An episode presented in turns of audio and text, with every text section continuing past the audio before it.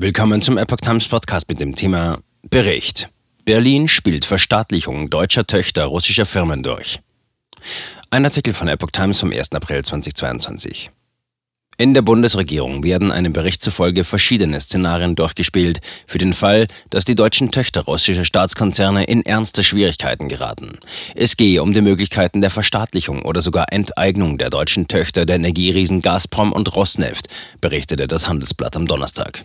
Die Regierung wolle einer massiven Beeinträchtigung der Energieversorgung, insbesondere in Ostdeutschland, vorbeugen.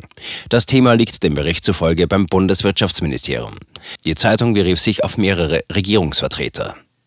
Zwar sind Rosneft Deutschland und Gazprom Germania als Unternehmen der Energiebranche von den Sanktionen des Westens ausgenommen, die Sanktionen strahlten dennoch auf die Unternehmen aus, schrieb das Handelsblatt.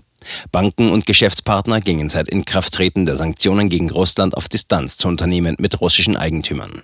Die Gefahr eines technischen Konkurses sei daher nicht von der Hand zu weisen, zitierte die Zeitung einen nicht näher bezeichneten Insider. Die beiden Firmen sind von großer Bedeutung für die deutsche Energieversorgung. Gazprom Germania betreibt große Gasspeicher.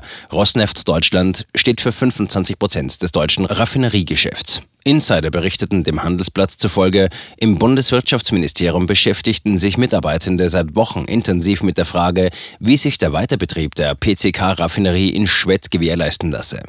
Sie gehört teilweise Rosneft und versorgt den Großraum Berlin-Brandenburg mit Benzin, Diesel, Heizöl und Kerosin.